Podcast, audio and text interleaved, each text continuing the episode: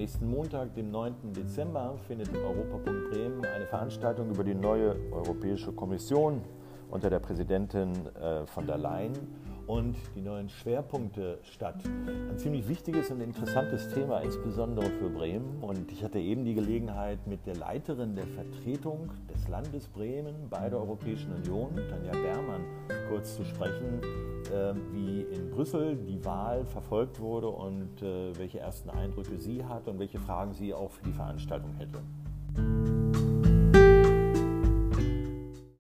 Frau Bermann, Sie sind gerade in Bremen. Sie sind die Leiterin der äh, Vertretung des Landes Bremen in Brüssel, also praktisch normalerweise direkt immer den Finger am Puls der Zeit. Wir haben ja jetzt am Montag eine Veranstaltung mit dem Andreas Christ vom Team Europe, der, die neue Kommission vorstellen wird, die letzte Woche ja vom Europäischen Parlament bestätigt wurde. Ähm, bei der Gelegenheit, wo Sie gerade da sind, äh, wollte ich Sie fragen, wie haben Sie die Tage da in Brüssel erlebt, als gerade diese neue äh, Kommission bestimmt wurde? Also wir waren nicht wirklich im Zweifel, dass die Kommission tatsächlich gewählt würde. Ähm, wir haben uns natürlich gefragt, mit welchem Ergebnis sie gewählt würde. Und da ist natürlich ganz spannend zu sehen, dass diesmal Frau von der Leyens Team deutlich mehr Stimmen bekommen hat als damals im Juli, als sie selber bestellt wurde. Also insgesamt 70, 80 Stimmen mehr. Das fand ich eine interessante Entwicklung, weil es zeigt, dass man das Europäische Parlament dann doch offensichtlich überzeugen konnte und einfach auch insgesamt der Wille war, die Kuh jetzt mal vom Eis zu bekommen, damit die Kommission anfangen kann zu arbeiten.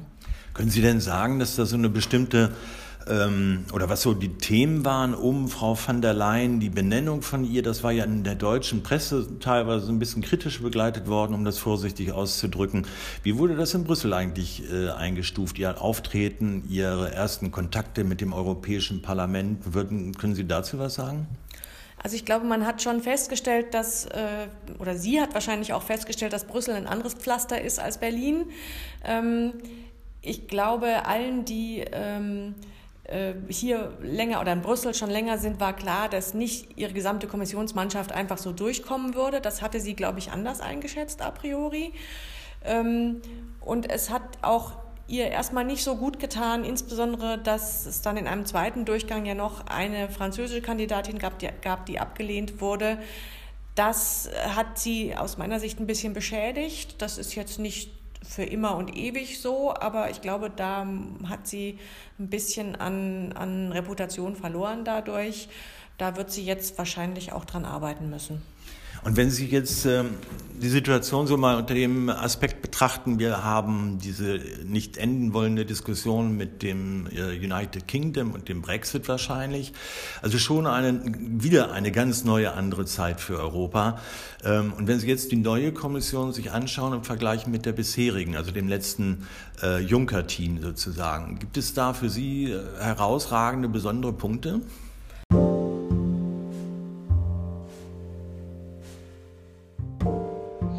So, und wir hatten dann eine kleine Unterbrechung, weil das Telefon klingelte und die Aufzeichnung nach dem Telefonklingeln war hier auch schon auf dem Podcast hochgeladen, aber leider haben wir einen technischen Fehler begangen und dieser Part der Konversation ist leider verschwunden. Wir können ihn nicht wiederherstellen. Es ging noch um die Rolle der äh, Engländer in dem ganzen, äh, in der Zusammensetzung, in der Diskussion um die Zusammensetzung der Europäischen Kommission und die Zusammensetzung der Kommission an sich, die Altersstruktur mit teilweise sehr, sehr jungen Kommissionsmitgliedern, äh, die Geschlechterverteilung, alle Fragen, die Frau Bermann in diesem Teil noch gestellt hat, werden wir aber auch Andreas Christ am Montagnachmittag um 15 Uhr im Europapunkt Bremen stellen. Vielen Dank fürs Zuhören und bis Montag dann. Tschüss.